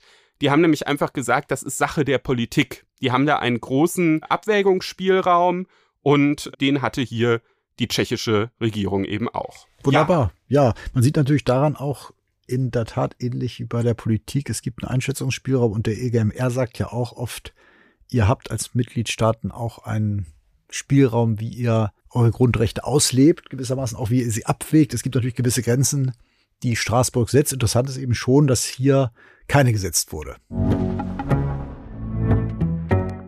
Ja, jetzt kommen wir zu dem Teil, auf den sich viele schon gefreut haben, nämlich ähm, zu dem Gespräch mit Gräser und Lenz, den Karikaturisten der FAZ. Hallo Herr Gräser, hallo Herr Lenz. Grüß Gott, grüß Gott. Ja, schöne Grüße auch von mir nach Aschaffenburg. Dankeschön, Rainer. In die Diaspora sozusagen, obwohl, was für eine Diaspora? Respondentenposten. Genau, auf dem vorgezogenen Beobachter- und Kampfposten schon im Bayernland. Was sind das eigentlich für Zeiten jetzt? Man sagt ja eigentlich, die Krise ist eine gute Zeit für die Kunst. Stimmt das so? Es ist natürlich eine größere Herausforderung, so ein Thema zu bekommen, als sich über die Gesundheitsreform ja, auszulassen. Insofern äh, waren wir schon ziemlich motiviert. Ja, vielleicht ergänzt man allen Dingen, die, bei denen es um die Wurst geht, äh, letztendlich um Leben und Tod, ähm, ist natürlich äh, auch äh, die, die, also die, die, die komische Arbeit daran, äh, das, also aufs, äh, das Komische aus, daraus zu melden, aus, solchen existenziellen Krisen Zeiten und Fragen schöner und angenehmer. Und hat man das auch gemerkt an den Reaktionen, dass das was Besonderes ist? Ich meine, Corona ist ja eine andere Krise als meinetwegen die Ukraine-Krise, auch wenn die auch noch sich zu einem heißen Krieg entwickeln kann, aber das ist weit weg, könnte man sagen, oder der Golfkrieg oder selbst irgendwelche Konflikte mit Erdogan. Hier ist es ja so, wie du schon gesagt hast, Achim, jeder ist persönlich potenziell betroffen. Ist das nochmal ein anderes Ding, auch was so die Nachfrage nach Kunst oder die Reaktionen auf eure Zeichnungen angeht? Nee, also ist nicht mehr. Ich glaube, wir haben allgemein eher so eine Art Narrenposition auch. Wir dürfen halt Dinge sagen, die sonst äh, üblicherweise, vor allem natürlich in der FAZ, nicht äh, keinen Platz finden und, und, und, und haben das äh, Etikett, dass das komisch ist dann. Und äh, das, äh, das ist, glaube ich, wohl, das ist wohltuend. Äh, das, also das gefällt den Leuten und äh, das hat, glaube ich, so sozialhygienische oder überhaupt äh, persönlichkeitshygienische Funktion. Aber das ist jetzt nicht mehr oder weniger als in anderen, in anderen, anderen Fällen, in anderen Fragen. Mir ist so ein bisschen aufgefallen, ich habe mir mal ein paar Karikaturen, die Sie so zum ähm, Thema Impfpflicht gezeichnet haben, angeguckt, dass Sie sehr oft die Impfgegner darstellen und die auch sehr, sehr lustig darstellen. Eignen sich Impfgegner irgendwie besonders gut für Karikaturen? Es war natürlich ein Glücksfall, dass sich da Menschen gemeldet haben, die sich im Internet alles, jeden Bären aufbinden lassen. Und dass es deswegen äh, großartige Flanken gab, die wir, die wir halt äh, dann verwendet haben für unsere Witze. Das Irritierende ist ja, dass, dass, das ja, dass das, was die anbieten an Botschaften, ja eigentlich offene Scheunentore sind und äh, eigentlich ein ko kollektives Kopfschütteln und äh, Lachen hervorrufen müssten, tut es aber nicht. Äh, also es ist erstaunlich, dass die, dass das, äh, dass das nicht nur äh, äh, eigentlich banale Komikfiguren sind, sondern dass die sehr ernst genommen werden und dass man die dann sich tatsächlich dann auch immer wieder vorknöpfen muss als komische Figuren. Und gibt es in dieser, in dieser Impfpflichtdebatte auch Politiker, die sich besonders gut für Karikaturen eignen? Ja, ja, wir neigen ja eher dazu, darauf zu verzichten, auf, die, auf das Abbild äh, der Politiker aus der ersten Reihe. Da. Ich habe aber so einen gesehen, da haben sie äh, irgendwie den Nikolaus gemalt und daneben war irgendwie Karl Lauterbach als Knecht Ruprecht. Ja, das hat äh, die Mutter, die das ihrem Kind erklärt hat, äh, das Phänomen, dass äh, am 6. Dezember ein Nikolaus unterwegs ist, ein Gutmütiger mit einem bös, bösartigen, strafenden, so erklärt, ja. Ist es auch eure Erfahrung, weil du vorhin sagtest, eigentlich sind das teilweise komische Figuren oder eigentlich vertrauen auch kluge Leute irgendwelchen eigentlich ja witzigen Köpfen, die aber nicht recht glaubhaft sind im Internet. Ist das auch eure Erfahrung so aus dem privaten Umfeld, dass man sich plötzlich wundert, was für Ansichten geäußert werden? Ich habe den Karteikasten meiner Bekannten und äh, Freunde etwas lüften müssen. Einige dabei, wo ich doch ziemlich überrascht war, welche Ansichten die wirklich hegen. Äh, also im weitesten ist das Milieu, in dem, in dem wir uns, äh, da ich mich jetzt persönlich auch rumtreibe, in diesen Kneipen zum Dämmershoppen, äh, das sind so Menschen, die für die durch vermutlich durch einen lebenslangen Alkoholkonsum große Lebenssorge eigentlich nicht im Vordergrund steht, auch nicht jetzt angesichts der Pandemie. Da gab es welche, die waren davon betroffen. Die waren dann 14 Tage weg vom Biertisch und dann kamen sie halt wieder. Kam unverändert wieder? Ja, es ist kein so großes Thema. Ich bin auch immer wieder überrascht, dass sowas ist. Es kann auch sein, dass es so vielleicht an diesem, ja, im provinziellen, kleinstädtischen Milieu liegt, dass, dass, äh, dass, dass, dass man versucht, das Thema zu bannen, weil man insgeheim eine furchtbare Angst davor hat und äh, das bloß nicht zur Sprache bringen will, um Himmels Willen, weil irgendwelche Aberglaubensreflexe da noch wirksam sind und äh, die dafür sorgen, dass man am besten überhaupt nicht darüber spricht.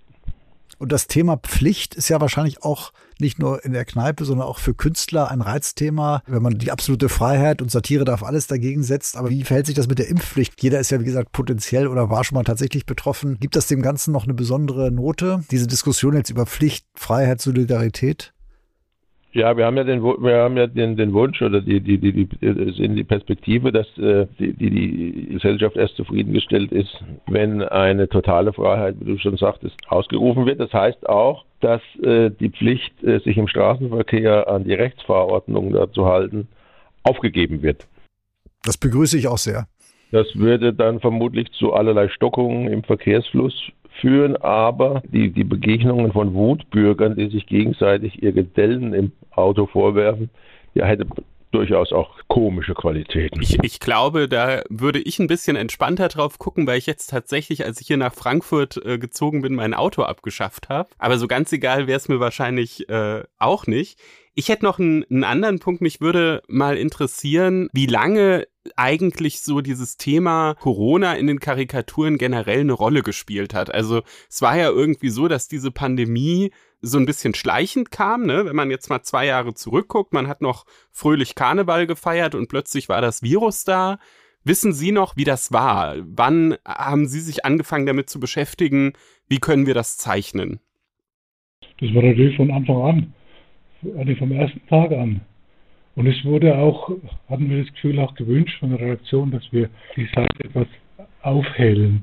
Es gibt nur jetzt mittlerweile so eine gewisse Müdigkeit, dass es jetzt wirklich auch langsam langt. Mhm. Man hat auch wirklich das Gefühl, um das noch nachzutragen, dass eigentlich gar kein Wunsch wirklich da ist von der, äh, vom Bundestag aus, so wie darüber geredet wird, ist schon fast viel, filibusterhaft, wie darüber seit Monaten geredet wird. Im November war ich noch dafür, dass er eingeführt wird. Jetzt mittlerweile denke ich mir, jetzt ist die, die Wand steht vor uns, es ist sowieso gleich vorbei, die reden es noch, die verhandeln es noch so lange, bis man sagen kann, naja gut, jetzt, jetzt geht es ja schon wieder runter. Hm. Unser erster Witz zum Thema hat übrigens noch in China gespielt. Es war ein, zu sehen, war da ein Chor, ein chinesischer Chor. Und das Thema war 200, das 200. Geburtstag von Ludwig van Beethoven. Und die Chinesen haben gesungen äh, und äh, Fleude, schöne Götterfunken. Also das alte Witzschema, um, wenn man Chinesen zu sprechen bringen will in, im Witz. Äh, und hatten da schon alle Masken auf, was natürlich für einen, für einen singenden Menschen äh, un, unmöglich ist oder das, das äh, den Vorgang unmöglich macht. Als das als noch der Begriff Pandemie, also ein, eine globale Verbreitung dann noch weit entfernt war, hat es das noch so als ferner, fernes Problem eines einzelnen Landes da. Und habt ihr, genau, weil ihr schon sehr hellsichtig am Anfang wart und etwas vorausgesehen habt, was dann eintreten wird, eine Idee, was das Ganze mit uns langfristig macht. Also irgendwann wird es ja doch, was die schärfsten Beschränkungen angeht, mittelfristig, wann auch immer vorbei sein, auch wenn das Virus bleiben wird. Macht das was mit uns? Jetzt vielleicht über so Sachen wie Hände schütteln ist ein bisschen aus der Mode gekommen. Masken aufsetzen ist in die Mode gekommen. Aber wird das irgendwas, vielleicht auch was diese Spaltung angeht oder der Wirrglaube, wird das irgendwas Nachhaltiges, positiv oder negativ hinterlassen? Also wir haben schon lange den Eindruck, dass äh, die, die Debatte, die in der äh, die, in der Infrastrukturpolitik da angelegt ist, zu sagen, dass bei uns so vieles marode ist, die Brücken marode sind, die Straßen Schlaglöcher haben, dass da ein erheblicher Sanierungsbedarf ist äh, und, äh, und viel Geld, viel, viel, Steuergeld in die Hand genommen werden muss, um das äh, zu beseitigen. Und ähm, unser Vorschlag ist, nicht nur daran zu denken, an die Sanierung dessen, was ist, sondern mehr Irrenanstalten einzurichten, auch weil der Bedarf danach äh, größer werden wird. Und äh, um zu verhindern, dass es wirklich äh, scharfe Konflikte in dieser Gesellschaft gibt, müssen möglicherweise mehr Gruppen da äh, in, in, Betreuung gebracht werden, in geschlossener. Gab es noch irgendeinen Wunsch, der gezeichnet, aber unveröffentlicht blieb? Ja, äh, wenn man bedenkt, dass man statt der Impfpflicht vielleicht noch mal größere werbende Anstrengungen machen könnte, um die letzten Verweigerer äh, zur Impfung zu bewegen, dann müsste man ja deren, dann müsste man vielleicht deren Helden ins, äh, ins Blickfeld richten und äh, zum Beispiel für die Esoteriker sagen, dass Buddha sich ohne weiteres hätte impfen lassen oder die Hildegard von Bingen hätte sich boostern lassen mit einer Kräutertinktur oder was auch immer. Und eben auch die Kameraden von der rechten, von der Rechtsaußenfront, die sind vielleicht auch zu begeistern mit einem werbenden Spruch, der heißt, ein Volk, ein Reich, eine Impfung oder rechter Grußarm hoch für die Impfung. Hitler hätte sich auch impfen lassen. Die Kampagne muss dann auch gezogen werden von der Politik, wenn nichts mehr hilft. Ja. Ja. Ich bin gern bereit, wenn es da grafische, offene Fragen gibt und wir da helfen können. Ganz herzlichen Dank. Mal sehen, wie es aufgegriffen wird. Ganz herzlichen Dank, Achim Gräser und Heribert Lenz. Vielen Dank auch von mir nach Aschaffenburg. Ciao. Tschüss, danke. Und damit sind wir jetzt auch am Ende unserer Sonderfolge zur Impfpflicht äh, angelangt. War zugleich auch meine erste äh, Podcast-Folge hier bei FAZ Einspruch. Mir hat's riesen Spaß gemacht. Ja, Herr Müller, was haben wir noch ähm, im Blick? Ja, ich fand das auch eine sehr gute Ergänzung, sozusagen ein Special. Ergänzt gut die Reihe, die ja von Corinna Buders und Helene Bobrowski sehr erfolgreich gestaltet wird. Ganz herzlich danken fürs Zuhören. Hören Sie weiter rein, lesen Sie weiter mit und melden Sie sich auch gern mit Anregungen und Kritik. Und das können Sie tun bei der E-Mail-Adresse einspruchpodcast.faz.de, wo wir uns natürlich über Anregungen sehr, sehr freuen und ja, gerne auch Vorschläge für weitere Sondersendungen entgegennehmen. Dann allen ein schönes Wochenende und bleiben Sie Einspruch treu. Auch von mir ein schönes Wochenende. Bis bald.